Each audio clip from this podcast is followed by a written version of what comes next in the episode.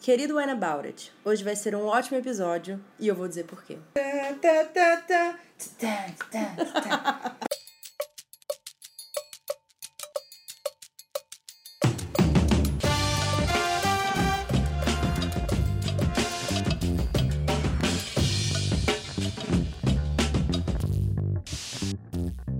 Pessoal, eu sou a Bruna. Eu sou a Maíra, esse é o About It, nosso podcast onde a gente fala sobre livros e toma muito vinho, só um pouquinho. Só um pouquinho. Com moderação, eu queria dizer que esse episódio está gravando num dia, não era planejado, mas que a gente pensou, vamos beber moderadamente, não vamos gravar nesse dia, vamos gravar em outro. Isso. Então, levamos a sério, beba com moderação, tá, gente? E se você for menor de 18 anos, não beba. E se for dirigir também não beba, a gente tá no local fechado, seguro aqui, tá? E com Ninguém- bastante água se hidratando. O que que vamos falar hoje, mãe? Hoje a gente vai falar sobre querido Evan Hansen.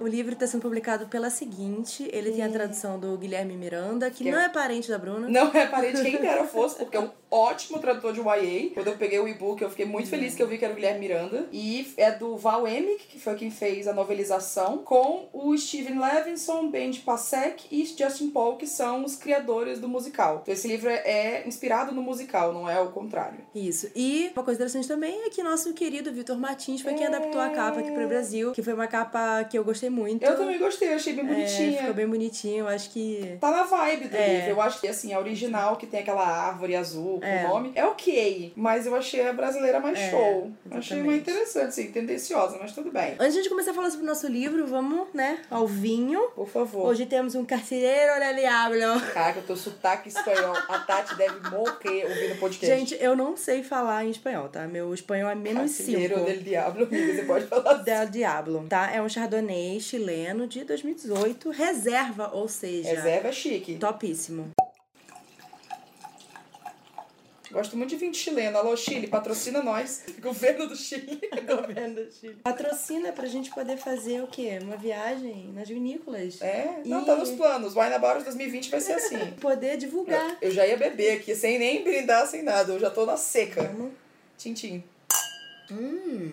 Gostou desse bicho aqui, ó. Eu vou ter que salvar esse negócio aqui, porque eu gostei. Ele tem um. Peraí, deixa eu tomar de novo. Ele tem um azedo diferente. Um azedinho meio. é meio de fruta, isso? É, assim, ele, ele é um pouquinho ácido, mas não é um ácido que te, fa te deixa meio. "Ugh", não, ele é só um Não. pouquinho ácido. Sabe o que parece? Maçã verde. Mas esse ácidozinho meio, meio natural, meio. não sei explicar. Ele é um ácido agradável, assim. Uhum. Eu tenho um limite. Eu, eu gosto de coisas ácidas, ácidas, mas eu tenho um limite. Uhum. Mas eu acho que ele, ele tá dentro ali de um ácido gostoso. Ele não ele tem um tanino super leve. O repuxado. Quando dá aquele repuxado, sabe? Quando o vinho repuxa aqui assim o teu maxilar. Entendeu? Quando ele tem um. Ele não tem isso aqui. Ele é bem, bem levezinho. Ele desce bem Oh, Vivendo e agradável. aprendendo. Maíra Lenda Expert em 24 horas. Então vamos lá, vamos falar sobre o Kid Evan Hansen. Sobre o que, que fala a história, amiga. Ele conta a história, então, do Evan. A gente começa. Na verdade, o primeiro capítulo é do Connor, né? É é um trechinho Uhum. do Connor falando que ele não tinha deixado muitos rastros, meio que não deixado nada, assim, na vida dele. Uhum. E que era um pouco patético. Ele não conseguiu nem deixar, tipo, uma carta de despedida. Sim. A última coisa que ele escreveu foi o nome dele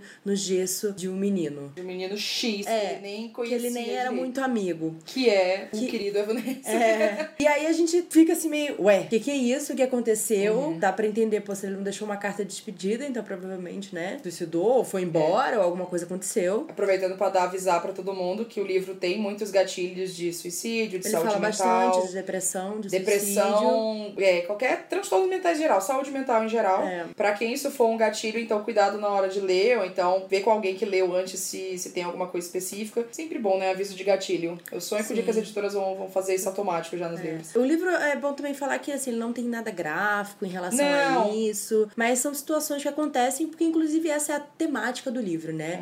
Uhum. O livro ele aborda isso, porque o próprio Evan Hansen, ele sofre de depressão, ele toma remédio, Uhum. ele tem ansiedade também pra caramba. Então ele tá no momento em que ele quebrou o braço depois de trabalhar como guarda florestal nas férias E cair de uma E árvore. cair de uma árvore. E ele tá no primeiro dia de aula dele e a mãe dele tá tipo, ó, Vamos lá, vamos fazer amigos. vamos se enturmar. É, gente, eu fico. E, e, assim, eu acho legal como o personagem da mãe também é um personagem muito legal. Porque ela é a típica mãe que assim, ai, meu filho fica muito em casa, eu queria muito que ele É. saísse, e eu queria que ele tivesse mais amigos. E eu fico, ai, tadinha. Oh, meu Deus. Mal sabe que eu e saída saindo de casa uma vez por semana que é pra gravar o Wine About It, no caso. ele tá nesse primeiro dia de aula e ele tá, tipo, mega ansioso, porque puta merda, eu vou ter que interagir com todo Uhum. mundo. Eu não tenho amigos na escola, coisas novas pra tudo quanto é lado. E a mãe dele tá, ai, por que que você não pede alguém pra assinar o seu gesso? Leva aqui uma sabe? Sharpzinha. É, vira tipo um- uma coisa pra começar uma conversa, né? Vai ter um papo e tal. E ele fala: tá, tá bom, mano. A gente tem esse negócio, ele tá com o braço quebrado, porque ele caiu da árvore, a gente tá meio o que que aconteceu, né? Ele começa esse dia de aula e ele, assim, ele meio que tem um amigo que é o filho de um amigo da mãe dele. É, um amigo de família. Aquela pessoa assim que você cresce quando os pais vão na casa e de ai, aí, tudo bom? Aí você não tem o que fazer porque os adultos não querem que tu fique lá por Isso. perto. Aí vocês vão e É tipo, ai, juntos. brinquem juntos. É, Vocês vai. aí têm a mesma idade, só que eles não têm nada em comum, né? Não, ele só. Então, ele até fala, ó, fala pra minha mãe que eu fui legal contigo, hein? Isso. E aí, pra poder ficar me garantir aqui. E aí, nesse primeiro dia, ele tem um encontro com o Connor, só que é um encontro meio ruim. Qual é o nome do menino? Desse pseudo amigo dele, só que não é amigo dele? J- Jason? Alguma coisa assim, com J. E aí ele fala alguma coisa, e aí o Connor escuta e o, E- o Evan ri, né? Porque quero ser amigo, vou rir junto. Sim. E aí o Connor fica puto. Isso. E avança no, no, no Evan, dá um empurrão nele. É, ele cai no chão e tal. É toda uma cena. É a primeira interação que a gente vê que eles têm juntos. Ah, e uma coisa também que a gente esqueceu de falar logo no começo, que o Evan, ele tá em terapia, psicólogo dele, é psicólogo ou Nossa, psiquiatra? Verdade, a gente esqueceu de falar das coisas É. mais importantes. Ele fala psiquiatra. Psiquiatra, tá. Ele fala psiquiatra porque ele toma remédio controlado, né? Então Isso, acho é. que ele. Pede pra ele fazer meio que o dever de casa, que é escrever cartas motivacionais pra ele mesmo. Então ele começa, né, falando, querido Evan Hansen, porque querido é uma coisa que você escreve no começo da carta. É, tipo, é que nem querido diário. É, querido diário. que hoje vai ser um bom dia e eu vou dizer por quê. E aí ele vai listar coisas Uhum. positivas que vão motivar ele no dia dele e tudo mais. Então ele meio que tem essa tarefinha pra fazer Uhum. e tal, todo dia. E ele escreve desse primeiro dia essa É. carta. Só que aí quando chega o quê? Na metade do dia, ele já falou com umas três pessoas só e ninguém nem aí. E ele tem uma crushzinha, né? Lógico, porque. Ele tem a crush Tem a e a crush é a irmã do Connor, que, é a Zoe. Isso. E a Zoe só falou com ele, acho que uma vez, que é na hora que o Connor empurra ele. E a Zoe, ai, desculpa, meu irmão é idiota, ele Isso. fez isso. E ele fica todo errado. Quem faz o ator do Ever Hansen no musical é o Ben Platt, né? Que quem não conhece o Ben Platt, ele fez A Escolha Perfeita, Pitch Perfect. É a minha Uhum. referência do Ben Platt antes era essa. Porque também foi a referência que ele, que ele se bombou como cantor, tadinho. Aham. E aí eu consigo super imaginar ele fazendo o Evan. Eu acho que ele foi perfeito, porque ele fica todo tímido e todo, tipo, errado, assim. Ele fica, ai, minhas mãos ficam suando muito. É, ele fica Vou o ficar enxugando minha mão. suando, então a ansi- a ansiedade dele é muito forte. assim. Muito Eu não sei se ele chega a ter. Não é agorafobia, eu acho que ele tem. Não, não Mas chega, ele tem não. medo- Tem muita dificuldade de interagir. É. E de pensar assim, meu Deus, eu tô falando bobagem. Ai, Uhum. o que a pessoa tá pensando que eu tô falando? Ai, meu Deus, eu tô... E ele É. daí tem uma verborragia, né? Ele começa a vomitar e falar um monte de Isso, merda. é isso aí. E ele fica, caralho, devia ter ficado quieto. Por que eu tô falando? Por que eu não calo a boca, né? Ele começa, tipo, e ele vai ficando mais ansioso, mais Sim. nervoso. E ele vai no laboratório de informática da escola. Gente, laboratório de informática é um conceito muito bom, né? Porque não existe um laboratório de informática. Hoje em dia a galera usa computador, tablet, na sala mesmo. É. Eu lembro que eu tinha, labora... tinha aula de informática na escola, sei lá, quinta série. A gente aprende... Teve uma aula que o professor, tipo, vou ensinar o básico de Photoshop pra você.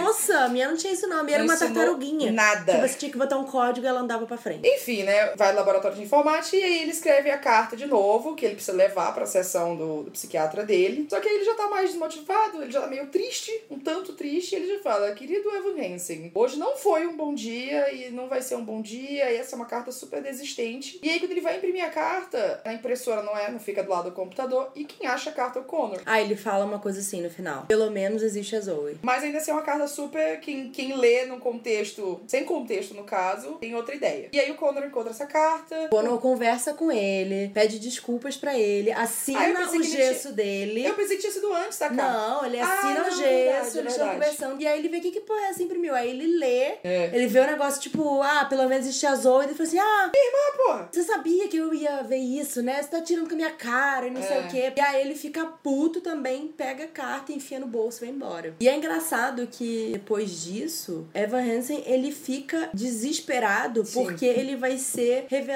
como o maluco da escola. É, A pessoa que tipo, foi escrevendo carta pra ele mesmo. Sim. Sabe? Quem é esse doido? E acho que isso toca no coisa da, da terapia, né? A vergonha da pessoa fazer terapia, Sim. de saber que você tá tomando remédio, que você tá fazendo tratamento psicológico. É. Ele fica desesperado e aí passa um dia quando não aparece. Aí passa outro dia quando não aparece. Eu acho que são três dias que passam. E isso ele mandou mensagem pro pseudo lá, amigo dele, tipo, oh meu Deus, e agora? Eu disse ele, por que você tá falando comigo? Porque você é meu amigo. Dá três dias, o Evan é chamado no escritório lá do diretor. E aí estão os pais do Connor. Ele fica, pronto. Acabar com a minha vida. E aí eles começam a falar com ele: Ah, então a gente encontrou essa carta aqui. E o Evan continuou desesperado, tipo, estão achando que eu sou maluco. E aí eles falam: Ah, foi a última coisa que a gente encontrou do Connor. Você foi a última pessoa que falou com ele. Falam alguma coisa que ele fica: Opa, peraí, como assim? É. A última coisa. E aí eles falam que o Connor cometeu suicídio. E ele fica: Hã? E aí o que aconteceu? Como a carta é escrita, querido Evan Hansen, e, e assinado. Estava no só- bolso do Connor quando É. ele morreu. e tava assinado, tipo, ah, sinceramente,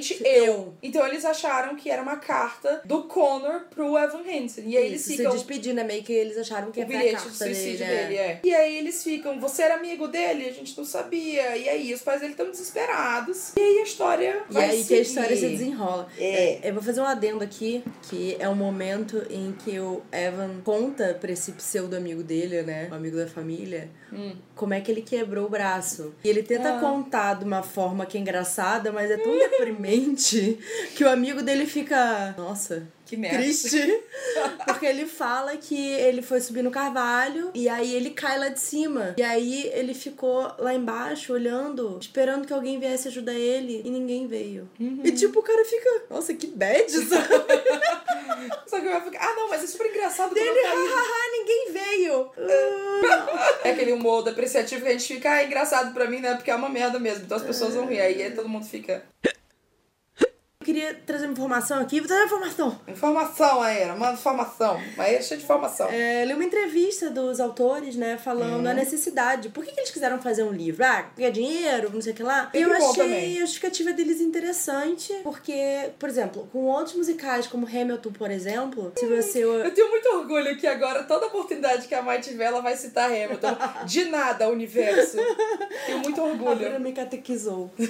Mas Hamilton, por exemplo, eu tinha de ouvir as músicas que eu queria assistir, ter o contexto. Eu acho que com certeza faz toda a diferença.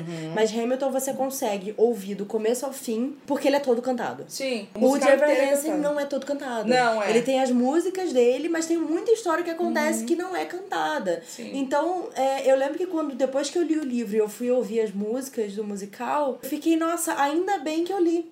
Porque agora eu entendo o contexto dessas músicas. Uhum. Sim, sim. E elas não são conectadas, né? Então eu acho que... É, não é a mesma experiência de Não é a mesma experiência. Escritores falaram exatamente isso, porque eles não tinham uma história completa. Quem tem acesso ao musical, Sim. sabe? Não, não é todo mundo que vai poder assistir, Sim. que vai poder ir lá assistir, ou vai conseguir um download bizarro na internet pra assistir, sabe? Obviamente que eles não querem que ninguém faça um download bizarro na internet. Então, assim, como que a gente vai conseguir fazer mais pessoas terem acesso a essa história e, de repente, ouvir essas músicas com contexto? Sim. Então eu achei isso muito legal, apesar de eu achar que depois que eu escutei as músicas, eu vi que o musical ele tem uns focos um pouco diferentes do livro. Eu acho que ele dá mais importância aí a gente falou o negócio das mães também, acho que a gente pode falar depois sobre isso. Foi muito bom pra mim entender o que tava acontecendo. Eu Você fiz só assim. ouvir as músicas, você pode gostar bastante, mas assim, você entender o que, tá acontecendo. Essa música fica na cabeça de um jeito. A gente vai deixar- A gente vai deixar linkado o álbum, caso você queira ouvir a playlist no Spotify. A Bruna tá muito empolgada aqui. Forever. Forever. Eu não sei todas as letras. Se fosse um podcast sobre Hamilton, eu tava cantando música inteira aqui. Ia ser duas horas e meia de, de coisa. Eu achei que na, nessa quesita adaptação. Muito bom saber disso. E eu achei que é um livro. Assim, assim, se eu não soubesse que existe o musical e tudo mais, pra mim era um livro YA, sabe? Feito pra ser Sim. um livro bonito. Sim, ele foi feito pra ser um livro, né? Sim. Mas eu achei super redondinha a história. Super. Muito redondinha, muito bem feita. O, o Val Emick conseguiu fazer essa adaptação muito bem, porque também eu acho que ele fez essa coisa de transformar num- numa novel, num romance. É. Porque aí o Stevenson, o Paul, os monte de homem que tem aí, foram os criadores do musical. E eles É. foram ajudando no processo. É a mesma coisa que você adaptar, né? No outro, no outro sentido. Uhum. Mas achei muito redondinho e assim, É. não tem necessidade de você ouvir o musical pra fazer sentido do livro, não tem. Não, Não, precisa de um zero, pro outro, é. são completamente independentes. Eu acho que são complementares. Assim. Ah, é. Estão independentes e, e, podem ajudar na experiência de um do outro. Vamos falar da história, amiga, porque eu estou muito ansiosa pra ouvir a sua opinião. Minha opinião. Que nem foi com Si, se você for curiosa do que eu sabe, é. achei, eu quero saber o que, que você achou. Vamos lá. Então, eu. Quando eu terminei de ler o livro. Hum. Ah, teve duas coisas minhas que foram dois sentimentos muito fortes tá. quando eu tava lendo o livro. A primeira foi uma ansiedade absurda que eu tive que parar de ler o livro. Nossa. Porque a bola de neve tava ficando tão grande, uhum. tão grande. Eu falei assim, eu não, eu não consigo ler. Quando ele tinha os acessos mais de ansiedade, assim. Não, não. Quando, tipo, as mentiras iam aumentando, ah, ficando cada vez tá. maiores. E a família, e o instituto, uhum. e não sei o que. E eu falei, meu Deus, para, sabe? Por favor. Eu comecei a ficar tão nervosa uhum. lendo. Eu falei, eu tenho que parar um pouco de ler. Entendi. E aí eu fiquei um dia sem ler. Aí depois, a, a premissa do livro é que ele vai se envolvendo num bololô, numa bola gigante de mentiras que ele uhum. não consegue mais sair. Sim. Então vai ficando tão grande que uhum. eu comecei a ficar meio angustiada, uhum. real, assim. Mas daí depois passou e eu voltei a respirar, fiquei mais calmo. Eu acho até que esse ritmo do, do livro também senti que foi, tipo, parece que tem uma hora que a coisa vai acelerando e vai acelerando e você fica, caraca, o que que tá acontecendo, sabe? Tá tudo muito rápido. Eu é. acho que até para simular essa espiral que é quando você tá com uma crise de ansiedade, você vai na espiral e você vai descendo e as coisas vão girando e vão acumulando e quando você vê você tá indo muito rápido. Até o próprio Evan, quando ele tem essas coisas que ele, você falou, ele fica nessa falando super rápido e mais coisas e, e quando ele vê ele está se atropelando e é um vômito de palavras. Eu, eu consegui visualizar para mim essa coisa do espiral da ansiedade. Não foi um gatilho para mim porque eu acho que, tipo, eu tenho o meu ritmo de quando eu entro numa crise, não fez nada por mim. Uhum. Mas eu consegui ver, tipo, ah, é assim mesmo. É, tá, tá, é, é assim mesmo que funciona.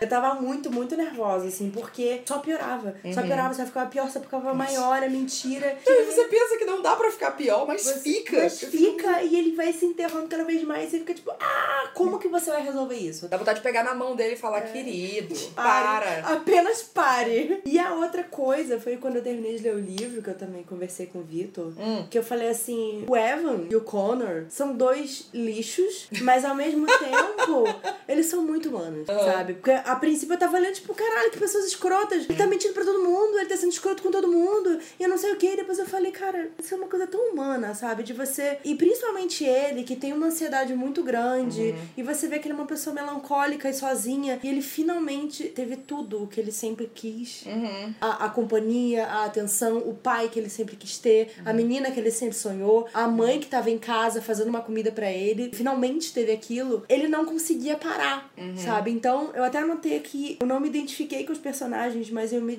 me identifiquei com o que eles sentiam, uhum. sabe? Com essa solidão, com essa, esse anseio de poder ter aquilo, Sim. sabe? E eu sinto que ele, apesar dele ter sido escroto, não foi por uma maldade, não foi sim, por sim. ser uma pessoa ruim. Ele foi se levando e aquela uhum. coisa tipo, uhum. ah, melhor omitir, melhor não falar nada sim. do que falar uma coisa, que aquilo vai aumentando, vai aumentando. E eu acho que no fim das contas, eu gostei muito do final porque mostrou que aquilo se tornou muito maior do que ele, muito mais que ele e o Connor uhum. e a relação dos dois, porque é um sentimento universal, sabe? É um sentimento que muitas pessoas sentem. Eu acho que essa coisa do sentimento, ela cria não só o sentimento de solidão, mas essa coisa de você pertencer, de você ter alguém. Seja uma mãe que faz comida para você, seja um amigo para conversar, seja qualquer coisa, assim, qualquer coisa. Eu acho que ele explora vários relacionamentos aí. Então, essa coisa do relacionamento do, e, do, do Evan com a mãe, o que ele cria do relacionamento ele com o Connor, o relacionamento da menina, que eu esqueci o nome dela. Zoe? Não. Não, a outra. A, a, ah, a que é basicamente a eu. A CDF. A CDF, que é basicamente eu.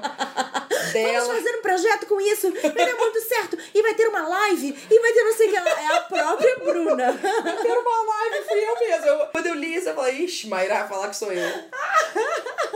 A própria. A Mas própria Bruna. ela, até no, no musical, ela tem um, uns trechinhos assim diferentes no, do que no livro. Todos os relacionamentos ali eu achei muito interessante justamente essa coisa do de, de, se reconhecer, sabe? Eu acho que esses livros YA que falam exatamente essa coisa do pertencer, você faz parte de uma coisa, você não está sozinho uhum. no universo, eles sempre mexem muito comigo. Só que eu acho que eu fui meio que no caminho contrário teu aí, porque eu fui lendo, fui lendo, falando, tipo, caraca, o Evan, e, e, e abracei muito ele e falei, querida, ansiedade, realmente, complicado e ficar nervoso e as pessoas e tudo mais. Mas eu comecei gostando dele e eu fui terminando falando, cara, mas olha a merda que tu fez, sabe? E não foi com maldade. Eu sei que não Sim. foi maldade. Eu tenho certeza, eu boto minha mão no fogo que não é maldade. Óbvio. Eu entendo os motivos, mas eu não consigo pa conseguir parar de pensar, tipo, tá muito Maquiavel, os, os, os fins justificam os meios. Muito. Então, eu tá muito. Eu fiquei- sabe o que eu fiquei desesperada? É Ah. porque o Connor, apesar dele ter os episódios lá, os capítulos, a história dele acontece em um segundo plano, né? Então Sim, a gente. Ele total. veio por fora. É. Ele não tinha voz nenhuma no que tava acontecendo. Então me deu muito desespero. Eu acho que foi isso que me deu desespero no Uhum. livro. O Connor não tinha voz naquilo ali. E aí eu fiquei, gente, meu pior pesadelo deve ser, sei lá, eu morrer ou acontecer alguma coisa. E as pessoas comentaram, começaram Usarem a seu contar. nome pra alguma coisa. Começarem a usar meu nome pra alguma coisa, mesmo que seja uma coisa boa, começarem a botar a palavra na minha boca, eu falei, eu nunca falei isso aqui, eu nunca fui isso aqui, eu nunca fiz isso aqui. Essa falta de, de controle, não controle obsessivo, mas um controle de quem, um, como o mundo te vê, me deu muito nervoso. E eu fiquei, meu Deus, o Connor! You have no control who lives, who dies, who tells your story. Eu não acredito que a gente traduziu Hamilton de novo aqui, caralho! Queria Eu dizer. tô muito orgulhosa, cara, isso que emociona. Eu tô muito orgulhosa da minha cria.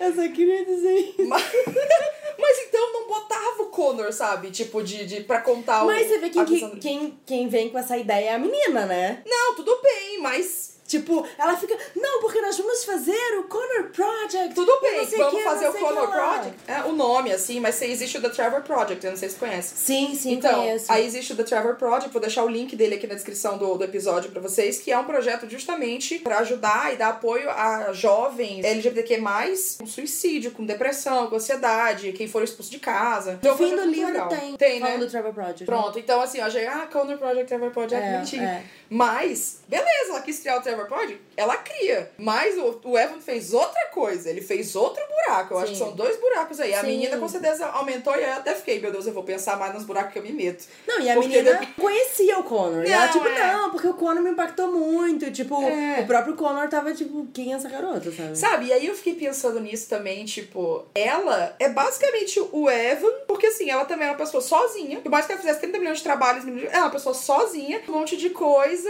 E aí viu nisso uma oportunidade de ter amigos ali, de ter o Evan, de ter o, Jason, e fazer alguma coisa e pararem e olharem pra ela. E aí eu fiquei, ah, eu tô vendo aqui esse simbolismo aqui, dois personagens fazendo a mesma coisa. eu não sei, cara, me deu, me deu nervoso. Me deu muito nervoso. Mas eu não acho que é maldade, eu não acho que É, é. o meu negócio com, com- Tipo, eu terminei achando eles muito lixo. Uhum. Mas, ao mesmo tempo, eu reconheci muito esse sentimento, assim, deles. de- Sim. De, solidão, de estar de tá perdido e de fazer merda. Porque, Uhum. Sim. cara, a gente faz merda o tempo inteiro. A diferença é que a merda que o, o Evan fez começa uma bola que Hum. É. ele não consegue simplesmente parar. O erro dele é, é não ter conseguido parar esse, essa bola. Ele cagou no começo, mas os negócios foram aumentando Sim. e ele simplesmente não conseguiu parar. E aí, quando aquilo foi beneficiando ele, ele falou assim: como é que eu vou simplesmente cortar isso? Porque Sim. a mãe do cara tá tudo feliz. Porque eu dei alguma coisa, sabe, pra ela. Ela tá tipo, é ai, meu filho ainda tá vivo, olha como eles estão felizes em vez de estar chorando, então eu tô fazendo uma coisa boa. Ele começa a se justificar o que, que ele tá fazendo. E assim, eu em momento nenhum acho que tem justificativa nenhuma pra ele fazer o que ele fez. Tipo, ele tava errado o tempo inteiro. Mas, vendo assim a narrativa do psicológico dele, consigo entender Sim. por que, que ele agiu da maneira que ele agiu. Eu não. Ai, acho ele legal, ou acho que ok o que ele fez. Aham. Mas eu me identifico com esse sentimento dele, essa melancolia dele. É claro que eu acho que tem uns, uns momentos no livro que, que falam isso bem, mas eu acho que no musical pega ainda mais. A, a música do Waving Through a Window e tal, e aquela All I see is sky for forever.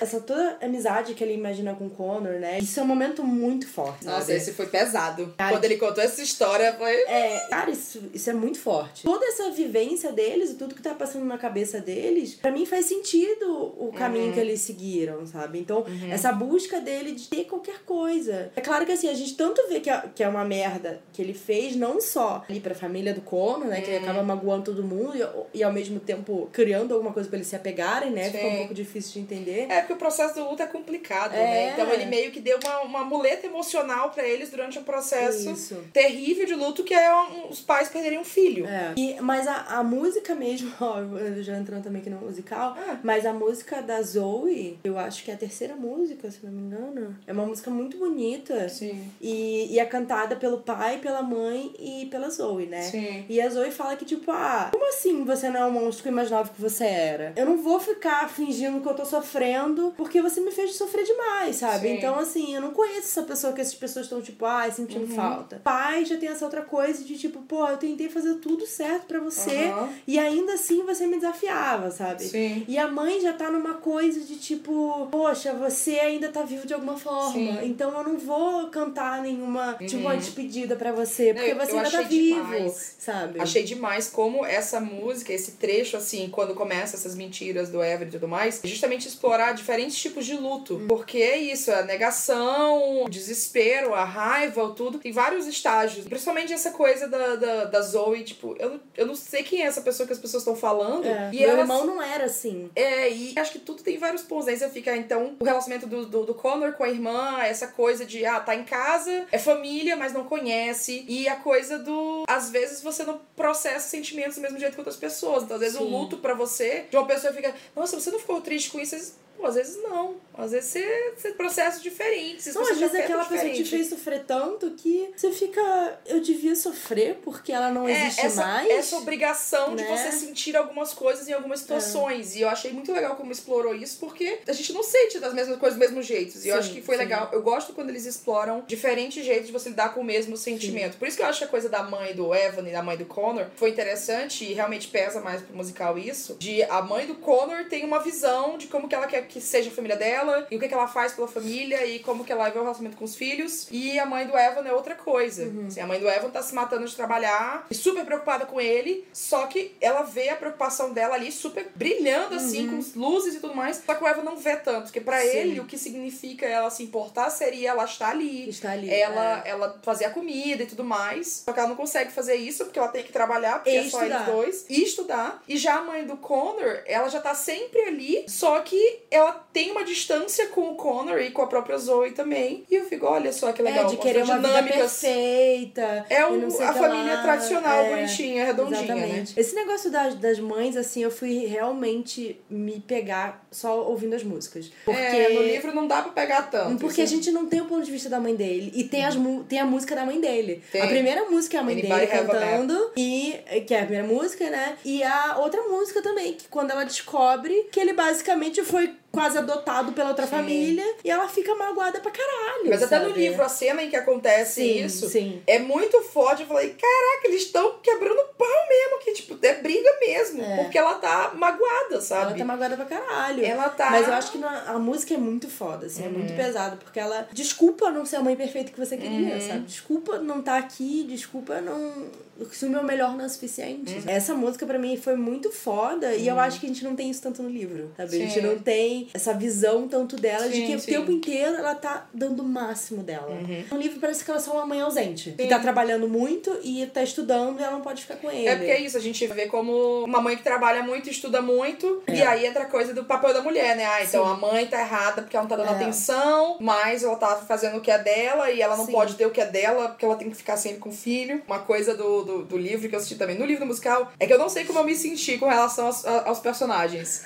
não é tão redondinho quanto a gente geralmente tem. Ah, tá, esse personagem é isso, esse personagem é isso. Sim, sim. E é uma das melhores partes, porque a gente, às vezes, uma hora, tipo, ah, tá aqui, Maíra, tá ótima. Aí outro dia eu tô, ih, Maíra. Aí eu, tipo, ah, É, faz merda, você sabe? faz várias. Tem vários níveis, sabe? E as pessoas fazem sempre o, que, o melhor que elas conseguem. E é isso. E a gente tem que aceitar o que, que elas fazem, do jeito que elas fazem, Sim. do mesmo jeito que elas têm que aceitar a gente. Então é um buraco muito legal de cavar. É, é. E doloroso. Não, então, é, essa coisa, eu, eu achei muito legal também a dinâmica, né, da família do Connor, Hum. porque o próprio Evan, ele acaba projetando naquela família tudo o que ele queria, né? Uhum. O momento, daí também não tem isso no livro, eu acho. Não, tem no livro sim. Que é a hora em que a mãe fala que, tipo, ah, quando os pais se separaram, Uhum. ele tava super animado arrumando as coisas, veio um caminhão e levou as coisas do pai. E aí ele também que não Muito bom. sentiu aquilo, né, Uhum. do pai indo embora. Mas aí depois que o pai não tava mais lá, ele foi e perguntou se ia ter um caminhão pra levar a mãe embora também, sabe? Imagina uma criança pensando isso, assim, sabe? Poxa, vai ter um caminhão pra levar minha mãe embora também. Uhum. Acabou de passar um pra levar meu pai. Então toda a relação dele com esse pai divorciado, e eu lendo o livro eu jurava que uma hora o pai dele ia aparecer. É, eu Que ele ia também. fazer uma coisa com o pai dele, e que o pai dele ia estar lá e não sei o quê. E assim, eu não consegui necessariamente ver o pai dele como um vilão. O pai dele só tava, tipo, longe. O Evan esperava coisas do pai dele, né? Sim. Mas ele também não expressava o que, que ele esperava, o que ele queria. Então ele meio que só se decepcionava. Então ver o pai do Connor como uma pessoa que se importava a ponto de ser autoritária, ele fica tipo, poxa, eu queria ter um pai assim, porque Sim. o Connor não valorizou e não sei o que lá. E a música do, do pai falando sobre como amaciar uma luva, ela é muito. Ela é o próprio subtexto, sabe? Que ele explicando, ah, it's the hard way, but it's the right way. Você tem que fazer, pode ser mais complicado, mas é a maneira certa de você fazer as coisas. Então ele Aham. tinha muito essa visão. Que não batia com o Connor. É, eu acho que assim, o livro tem tudo menos as músicas. É. Só que, e até assim, o momento em que a, a mãe do, do Eva descobre tudo, e aí tem essa conversa. Você tem a briga, você tem a conversa, mas você não tem a música. A visão do Connor no livro eu achei muito legal ser colocada, e assim, eu não vi o musical inteiro, então não sei como que fica se ele participa mais, mas pelo menos no primeiro ato não tem muita coisa dele. Ah, não, porque eu só tinha visto os vídeos em que ele participava. Ele tem algumas coisas ali que ele aparece, mas não é que nem no livro que, tipo, ah, eu vou contar aqui esse capítulo todinho. Ah, então eu vim aqui nessa casa, quem é esse cara aqui na minha casa? É interessante pra mim como essa coisa dos pais divorciados, né? Tipo, os efeitos que isso tem numa Sim, criança. sim. Eu acho que os autores do musical pensaram muito em todos os gatilhos psicológicos e, e, assim, foram muito vida real com tudo, É. sabe? Porque às vezes é isso, às vezes os pais. né? Às vezes é isso, os pais separam quando você é criança e aí você fica essa sensação de, de abandono. Meus pais não são separados, tá? Mas. Os meus pais são desde os meus três anos. Pronto, aí, ó. Aí, ó. Pronto. Maíra vai explicar. Mentira. Cada vivência é diferente, tá, gente? É. Mas aí tem pessoas que desenvolvem essa sensação de abandono. E aí, como o pai foi embora, aí essa coisa do, ah, vai vir um caminhão pra levar minha mãe. Só que aí ele vai crescendo, a mãe trabalhando cada vez mais e estudando. Então, tipo, ah, ela prefere fazer essas coisas do que estar comigo. Meu Sim. pai preferiu tanto que ele foi embora. Ele começou outra família. Eu não era suficiente. E agora eu vou ter um irmão mais novo que vai me substituir. Sim. Essa é uma sensação, gente, 100% real. Filhos de pais separados em que um dos pais forma uma família nova. Uhum. A sensação de que você, se o seu pai ou sua mãe tiver um filho novo numa outra família, que você vai ser esquecido, você vai ser substituído. Se você fosse suficiente, ele teria ficado com você, né? É. Teria ficado com essa Não família precisa, que por você tinha. eu preciso de mais filhos? Já tem eu. É. Sabe? Então. Eu acho que eles exploraram muito bem, assim, cada detalhezinho, assim, do vida. Não é só, olha, tem ansiedade, toma essa informação. Sim. Isso é trabalhado em diversos graus e você consegue entender o, o Evan, e até mesmo um pouquinho, né, do Conor, eu entende pouquíssimo. É. Mas você consegue entender o Evan num nível muito. Ah, é, esse aqui, meu amigo, que me contou a história de vida dele todinho, eu entendo por que ele é assim. Por isso que às vezes eu fiquei conflitante. Uai, eu, eu sei que não é maldade. Ainda é uma merda. Mas ele tem isso aqui. Mas daí é uma merda. Mas eu Por acho que que, eu que no- sentir raiva dele, sentir ódio, falar, cara, que escuta é uma coisa 100% normal Sim. e justificável, porque você fica. Caralho, puta que pariu, olha a merda que você tá fazendo, sabe? Pare! Não é sacaneando um monte de gente. Não, e é muito injusto, eu acho, você chegar e, só. Ah, eu odiei porque ele fez isso. Como é que ele não sabe disso? E aí você questionar, tipo, ah, como é que ele não pensou? Sabe? Você tem que considerar ele como uma pessoa que tem um transtorno mental, uma pessoa que tem ansiedade. É, eu tinha visto algumas entrevistas que falam que, que ele pode ter um, tá no espectro de autismo. Mas não tem nenhuma informação direta. O que faria sentido pra mim também. Vendo a interpretação do Ben Platt no, no musical, consigo ver isso. No livro, não tanto. É. Mas faria sentido também se fosse, assim, se ele também tivesse. Então eu não acho que é justo chegar e falar, tipo, até parece que ninguém ia perceber a merda, ele sabia o que ele tava fazendo. Ele sabia. Só que ele Sim. não via maldade no que ele tava fazendo. Não, e eu acho que assim, ele também não conseguia lidar Com nada. tipo, desfazer aquilo tudo. Porque é uma trama que ela vai se embolando cada vez mais. E se você tirar um fio, e eu acho que a, a maior angústia dele chega num ponto, principalmente por causa do, do Connor project. Porque, assim, o cara, olha quantas pessoas eu dei esperança, eu falei que elas não estavam sozinhas. E se elas descobrirem que isso tudo é uma farsa? Uhum. Vai estar destruindo a esperança dessas pessoas. E isso é muito sério, porque Sim. é, passa a ser uma responsabilidade. Então eu acho que isso me deu uma angústia muito grande. E eu acho que eu vi o personagem também sentindo isso. Vendo, Sim. caraca, se eu falar agora, acabou tudo isso. Uhum. E olha só, e tipo, a própria reforma lá do Campo de macieira. macieireiro. Maciereiro, amiga, tem certeza? Não. tem certeza que é isso? Forte tradução. Pomar. Pomar. Caraca, pomar é uma palavra boa. É uma palavra que a gente não usa muito, mas pomar. Exatamente. A reconstrução do pomar e tudo mais. Então, assim, caraca, eu Uhum. vou acabar com tudo isso. Porque deixa de ser uma coisa só dele, deixa de ser uma coisa Sim. do Connor e tudo mais. É, bola de coisa neve, né? Maior. Começou com uma mentira inocente. E aí, cara, eu entendo também o momento que ele chega numa relutância de falar a verdade. Tipo, eu não tenho mais como voltar atrás. Uhum. Eu acho interessante esse conflito. Vamos fazer a pausa e aí a gente voltar pra meter pau em spoiler e tudo. Vamos Isso. falar tudo o que acontece no livro. Então, na volta. Tchim, tchim. Spoiler, galera. Tchim, tchim. Voltamos. Voltamos! Vamos falar um pouquinho mais do vinho. Tá.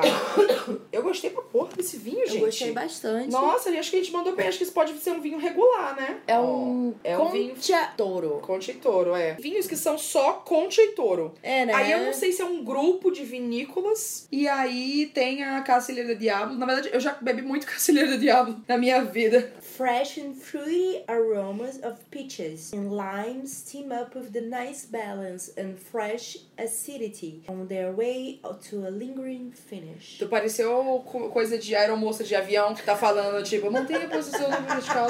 É uma. A Cacilheira do Diabo fala que é uma marca de vinhos. Ah, tá. Pode ser então que a Cacilheira do Diabo seja a marca e Conte Toro seja a vinícola específica. Não sei, né? Se alguém for da Conte Toro ou da Cacilheira do Diabo, oi, tudo bom, querido? Vamos conversar. Conta pra gente. Mas eu achei muito show esse aí, viu? Eu acho que esse aí pode ser um regular aqui. Gente, vamos falar que é real. Até agora a gente tá tentando variar bastante os vinhos aqui, cada episódio um vinho diferente e tal. Mas a gente gosta de uns vinhos, a gente quer repetir, tá? Então, às vezes a gente É. já repetiu o vinho aqui. A ideia é a gente experimentar vários vinhos Sim. novos, né? Coisas diferentes e tal, mas às vezes tem uns que são Tem uns populares. que são show, é. A gente vai repetir porque é gostoso. Eu tenho Enfim. que trazer vinho pra cá, né? A última vez eu tô só aí bebendo a tua... A minha adega. A tua adega e secando a tua adega. Então pronto, próximo episódio, Maíra é responsável por trazer o trazer vinho. o vinho. Eu- Vamos falar de spoilers, é isso? Vamos, vamos botar spoiler agora. Tá. Eu fiquei chateada Hum. que não tinha mais Connor no, no livro. Porque assim, na minha cabeça, livro, livro. Não tinha visto nada musical, Tá, não sabia nada tá. musical. E aí eu falei, pô, legal ter. Eu gosto de ter duas perspectivas de personagem e tal. Uhum. Assim, eu gosto muito de livro em primeira pessoa, mas eu sempre acho que quando você tem uns, uns pinguinhos de outra perspectiva, dá um, um tchan. Uma outra perspectiva. Eu gostei da forma como eles fizeram, inclusive, de colocar o Connor um pouquinho, um pouco do ponto de vista É. Aquele dele, espírito né? ali pairando, É, observando o de contexto fora. dele, assim, né? Sim. Eu achei legal. Só que eu queria mais do Connor. Porque Uhum. eu acho que o, o Connor tava numa situação que é muito interessante pra mim também. Sim. Eu falei, putz, eu queria ver essa história contada, sabe? Sim. Eu, eu queria pra se entender mais ou menos qual é a situação dele, né? Ele tá nessa família, ele, ele, fuma maconha, né? Ele fala em alguns momentos do livro que ele fuma maconha. E aí ele é julgado por todo mundo como, tipo, ah, o maconheiro da escola. E todo mundo acha que ele é, ele é problemático, ele briga com todo mundo, ele tá sempre irritado. Só que ele tem aquelas coisas internalizadas ali, ele tem, a gente descobre depois que ele tem essa amizade com, com o menino. Romance, né? Ah, não, é mesmo, é romance. Romance. Ah, é. É porque eu tinha lido uma entrevista que ficava, ai, não fica explícito. Eu falei, Porra, fica não fica explícito, fala que eles se pegam no livro. Pois é, e aí assim, você tinha a oportunidade de botar ali um personagem LGBT bacana no negócio, desenvolver o lado dele, e aí, né, no caso o LGBT morre na história. É, é. Meio, meio triste, assim, meio ruim. E aí eu fico, poxa, eu não sei como é que funcionaria, mas sabe, se, a- se a- o musical, o livro, fossem as duas pessoas, sabe? Fosse a história dos dois, Uhum. meio que acontecendo paralelamente, e a gente, tipo, eles, lógico que eles vão se encontrando e ver, ah, esse personagem aqui, ah, esse personagem aqui. A gente tem as duas histórias. Eu não sei como é que funcionaria. Eu não escrevo ficção por isso. Foda-se, se vira quem foi escrever essa história. Eu só quero que conte do jeito que eu quero que conte, mas se É, viram, hein? exatamente. Maíra, se responsabiliza. São duas perspectivas completamente diferentes e contextos familiares diferentes que habitam o mesmo espaço, ali, a mesma cidade, a mesma escola e tudo mais, que se encontram, mas que você vai falar de saúde mental de outros jeitos. Sim, então, como dois ele tá. de forma diferente. Né? Exato. Então eu achei muito legal isso. E eu, eu não posso negar que o musical e o livro fazem isso, como a gente já tinha comentado na primeira parte. Eles já falam muito sobre saúde mental e abordam de vários jeitos a questão do abandono, o suicídio, a, a sentimento de, de você se sentir sozinho. Mas sabe, eu queria mais, porque eu sou egoísta, só, eu tava querendo mais. E eu não sei porque, sabe quando você clica com o personagem? Eu cliquei com o Connor. Sim, sim. Aí eu vi. É que o Connor, ele rejeita a família dele, né? Por isso que você se. Aí a gente descobre que meus pais estão ouvindo esse podcast. Eu fico, oi, mãe.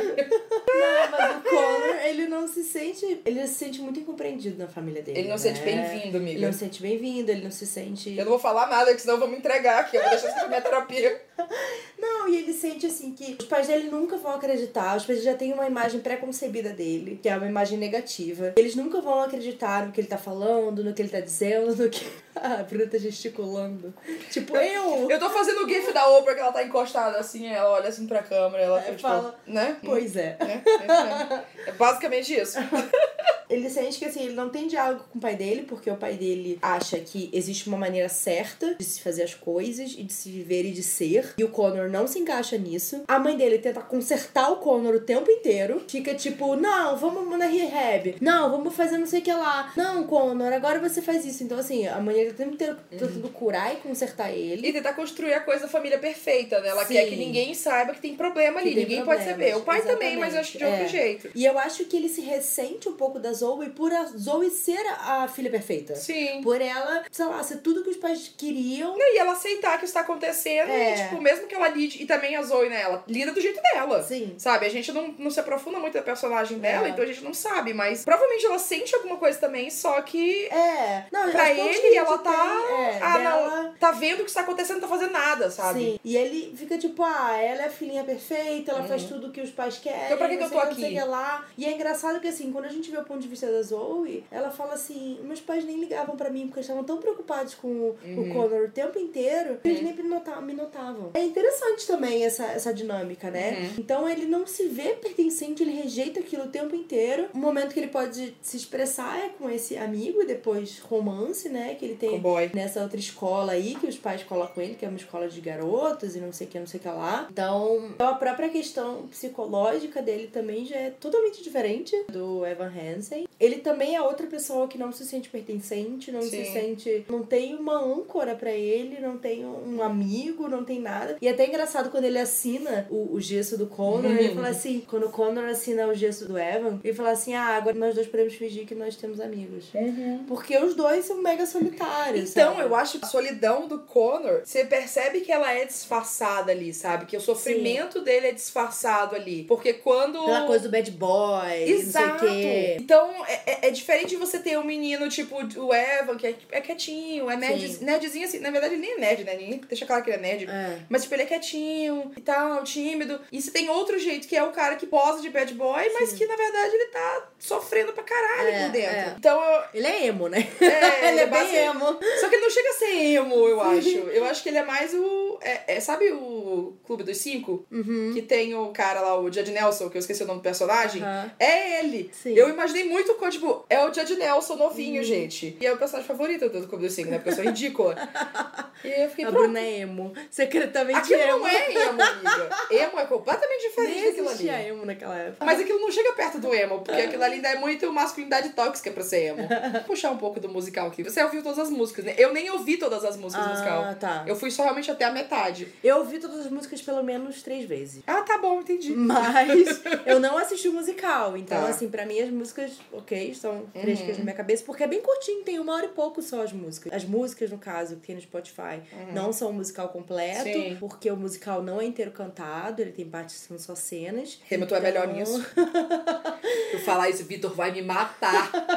Então, eu não sei como é que tá o contexto da peça em si, mas o, as músicas eu gostei bastante. E eu achei que elas deram uma certa profundidade emocional Sim. que eu não tinha captado tanto na história. Sim. Mas ter o contexto da história foi essencial pra mim. É, eu vi metade só do musical e o que eu vi, assim, eu tava. Vamos ver o quanto que tá parecendo o livro. E assim, falas Ah, é? precisas, assim. Por isso que logo no começo eu falei, é uma baita de uma novelização. Aham. Achei uma novelização muito bem feita, porque o, o que eu vi do musical tá certíssimo, assim. Realmente, as músicas, elas são complementares. Sim. Eu vi um pouquinho do audiobook também, né? E no audiobook tem um trechinho que a Zoe canta. Mas eu achei muito legal também o audiobook de ter colocado a música Sim, ali. eu gostei disso também. Eu achei que até a metade do, do, do coisa, a novelização tava ótima. Sim. Nem sempre dá certo, nenhum caminho de novelização, nem de adaptação pra outras É. mídias. Então eu achei que isso foi 10-10. Sim. Eu li uma resenha de uma pessoa que é muito fã do musical. Vitor e... Martins. Não, e ficou puta porque o livro não trazia nada de novo. Porque assim, eu acho que esse não é o objetivo do livro. É novelização, né, É. gente? Não é? O objetivo do livro não é dar outros aspectos, é tipo, é dar um contexto para as pessoas que nunca vão ter oportunidade de assistir o musical. Sim. É para elas entenderem a história e ouvirem as músicas e entenderem o que tá acontecendo, sabe? Sim. Então eu acho que realmente, assim, se você viu o musical, nossa, amei musical, aí você vai ler o livro, ai, não tem nada de diferente, é exatamente igual, não consegui nenhuma informação.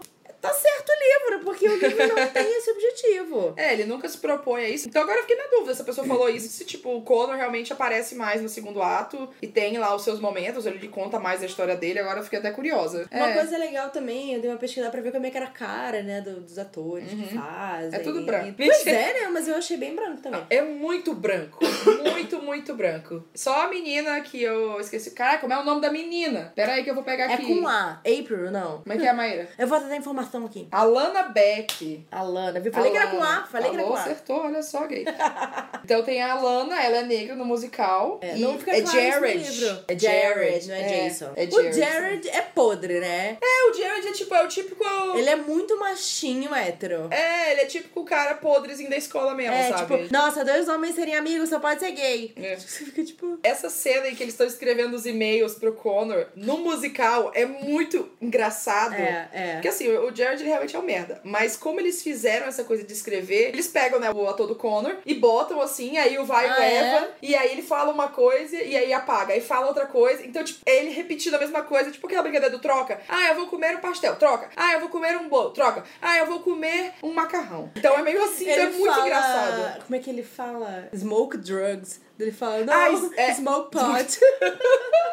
Quem que fala Smoke Drugs? Eu tenho, tem suas coisas legais. E tem a musiquinha, né, da A parte é que legal. eles estão conversando, né, essa coisa da troca dos e-mails. É. É, é uma cena que fica legal porque eles interagem juntos. Sim. Mas, né... Mas ele é muito babaca, tipo... Não, o Jared é horrível. Ai, eu estou aqui pensando em você acariciando meus mamilos, sabe? Tipo, ai, você é muito é retardado. muito adolescente hétero branco É, normativo. muito babaquinha. Vamos falar das musiquinhas fofinhas. Waving Through a Window e, e o You'll Be Found é, é, Found, é, né? é, é absurdo, é absurdo, é. É. ridículo isso. Agora o For Forever também é. Você fica tipo.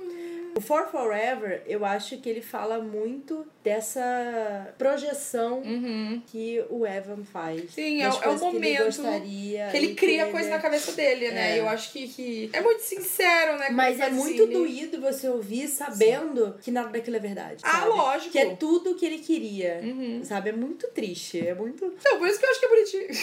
Não, é bonito, assim, tipo, é fofinho, mas se você pensar que, tipo, ele tá falando aquilo porque é tudo que ele gostaria de ter tido. Só que não tem nada. E não tem nada, é muito triste, sabe? O Waving Through Window, pra mim, é, é muito triste também, óbvio. Aham. Ela é mais obviamente triste, né? Porque ele tá falando de tipo, nossa, será que alguém tá me vendo também? Eu tô aqui dando tchau, sabe? Será? tap, tap, tapping on the glass. É. Ele é a primeira música que, na verdade, ele introduz esse sentimento de Sim. Uhum. solidão. Será que eu tô sozinho aqui no mundo ou será que alguém vai me notar? Será que alguém vai Tem um- perceber? na cena desse no musical. E aí eu posso também estar criando, né? Porque Bruna já observa o musical e fica vendo cada detalhezinho. Hamilton me estragou pra isso. Cada detalhe eu fico, ah, essa posição que essa pessoa tá aqui. Então, tipo, ele tá cantando na, na frente do palco. E aí tá enfileirado, assim, os personagens, tipo, o Connor, a Zoe, o Jared, a Alana tudo mais. Eles estão, tipo, lá, virado pra cá. E aí quando o, o Evan passa no meio deles, assim, como que faria, tipo, de frente pra eles, eles viram pro outro lado. Então é, tipo, não importa que onde eu tô, eles, as pessoas não estão me vendo. Não me vendo. Então eu tô ignorado mesmo. Então é, é curiosidades, né? Detalhezinhos, assim. Interessante. Vou, vou apelar aqui e vou dizer assim, que o Wave Through the Window, ele tem um ritmo mais, tipo, animado, assim, mais pop, É. do que o For Forever. For Forever é aquela manipulação emocional por música. Como é que é a letra aqui? Deixa eu ver. Sea skies for forever. Esse ritmozinho, assim, é... E é exatamente ele falando Cadê? do momento e ele tá com o let Connor lá no, no parque e depois o momento em que ele cai da árvore, ele quebra o braço, mas o Connor vai lá, tipo, tá lá junto com ele, sabe? A gente sabe que nada disso aconteceu. Tipo, gente, é muito triste. Tudo bom, amiga? O que, que aconteceu agora? Emotiva com esse musical. Não, ele é uma, uma carga emocional pesada. Por isso que eu acho que é bom avisar, né? Tipo, tudo bom, amiga? O Ah, copo tá fe- cheio. Eu vou fechar essa coisa aqui, ponto. Pronto. Resolvido, já encheu a taça. A Tace? Matei-se. A Tassi. Então, assim, ele é uma carga emocional. É. Não recomendo consumir esse musical, as músicas em momentos sensíveis, em momentos Nossa, eu tô de complicados. TPM, então eu ouço choro tudo. Ah, a minha foi semana passada. A gente não tá sincronizada ainda, amiga. Caralho. Choro que é uma beleza.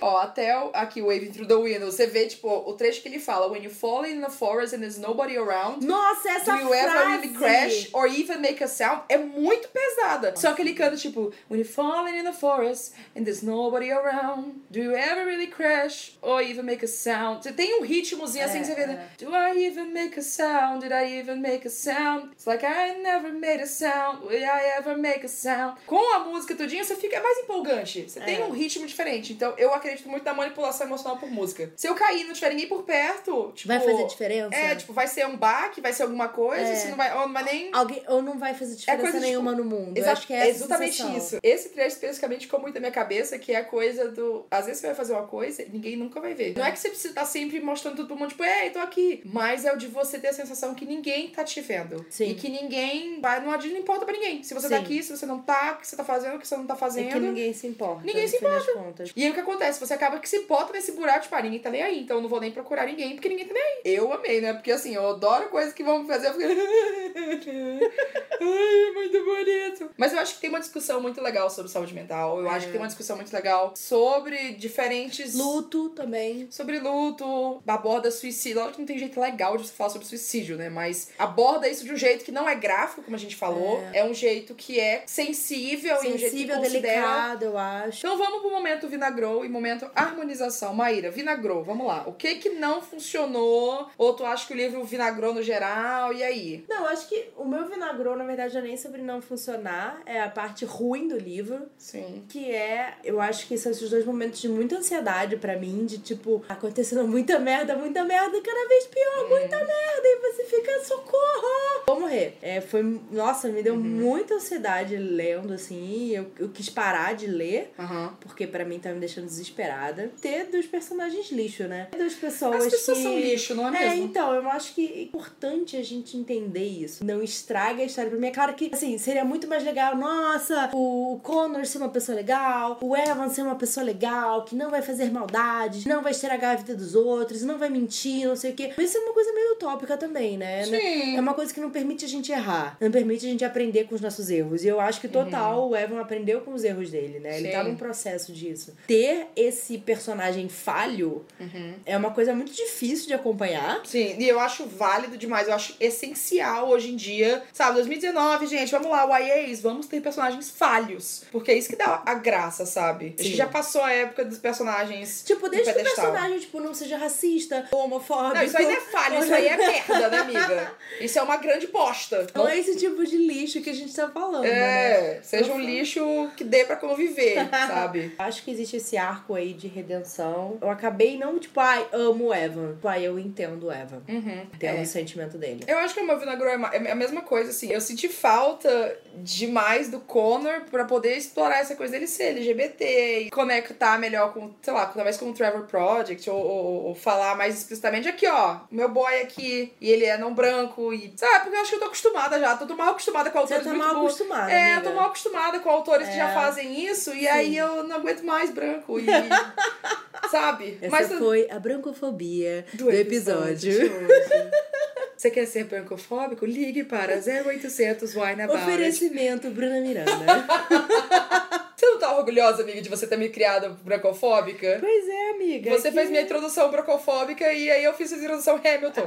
Hamilton Trash. Acho justo. Eu acho que o Vinagrou pra mim é essa coisa do. Ele fez merda. E Uhum. tudo bem. E também, eu entendo ele, eu sei de onde veio isso, e não veio de um lugar de maldade, malicioso, de tipo, ah, eu vou fazer isso porque eu vou conseguir as coisas assim. Ele realmente queria ajudar a família do Connor a processar melhor o luto e se sentir bem nesse momento terrível. Mas eu não, eu não consigo não ter sentimento conflitante com isso e não ficar tipo, cara, isso tá muito errado. Mas eu acho Está- está- 100% justo você se sentir conflitante, porque tá certo. Não, mas assim, o conflitante, tipo, quando eu terminei de ler, eu pensei, qual é a nota que eu dou pra esse livro? E aí eu fiquei, caraca, eu não sei. Porque pra mim isso foi muito importante, sabe? Pra mim isso foi muito pesado de você tirar a voz do Kono, mesmo que, que Have No Control Who Lives or Dies Tell Your Story. Mesmo assim, sabe? É, Bateu. foi o mais pesado, assim. assim. Eu acho que talvez seja um dos meus piores pesadelos. Fica a informação aí pro futuro.